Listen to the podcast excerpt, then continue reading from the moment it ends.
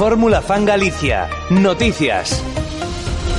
Hola, ¿qué tal? Un saludo, muy buenos días y bienvenidos a nuestro tiempo de información aquí en Fórmula Fan Radio. Noticias de este lunes 11 de noviembre. El PSOE sigue manteniendo la hegemonía en Ferrol, pero con el Partido Popular pisándole los talones.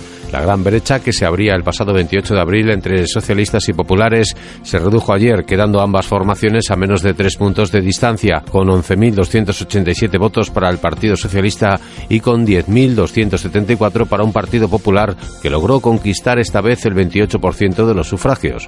La nueva cita con las urnas no movió sustancialmente las principales piezas del tablero político local que tras cinco meses de alcaldía socialista conserva como primera fuerza en la ciudad al PSOE.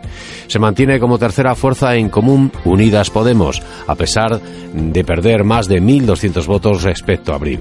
El descalabro generalizado de Ciudadanos también llega a la urbe naval, donde tras perder la representación municipal que mantuvo en el mandato anterior, en esta cita cosechó 1.509 votos, lo que supone la pérdida de dos tercios de los 4.768 recibidos en los comicios generales pasados.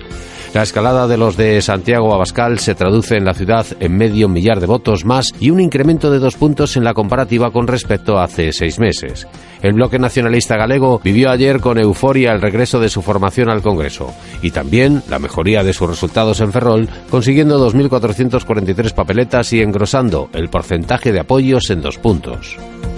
Página de sucesos hablamos de un conductor que resultó ayer herido en la AP9 tras salirse de su coche de la vía en el kilómetro 30 en las cercanías del túnel de Osartego, Fene. Un, el vehículo que volcó y acabó atravesado en uno de los carriles de la autopista circulaba en dirección Ferrol. Otros usuarios de la vía alertaron al 112 de los hechos a las 7 y cuarto de la tarde, informando de que una persona podría estar atrapada en el interior del turismo accidentado, aunque finalmente el conductor que fue trasladado por una ambulancia del 061 al Hospital Arquitecto Marcide logró dejar el coche por sus propios medios. Y varios automovilistas han denunciado haber sufrido daños en las ruedas de sus vehículos, concretamente pinchazos, en varias zonas de la ciudad de Ferrol como Caranza, Obertón y Recimil. Además, algunos de ellos han denunciado que el autor o autores se dedican a realizar varios cortes en el mismo neumático, lo que hace imposible su reparación y obliga al propietario a tener que sustituirlo.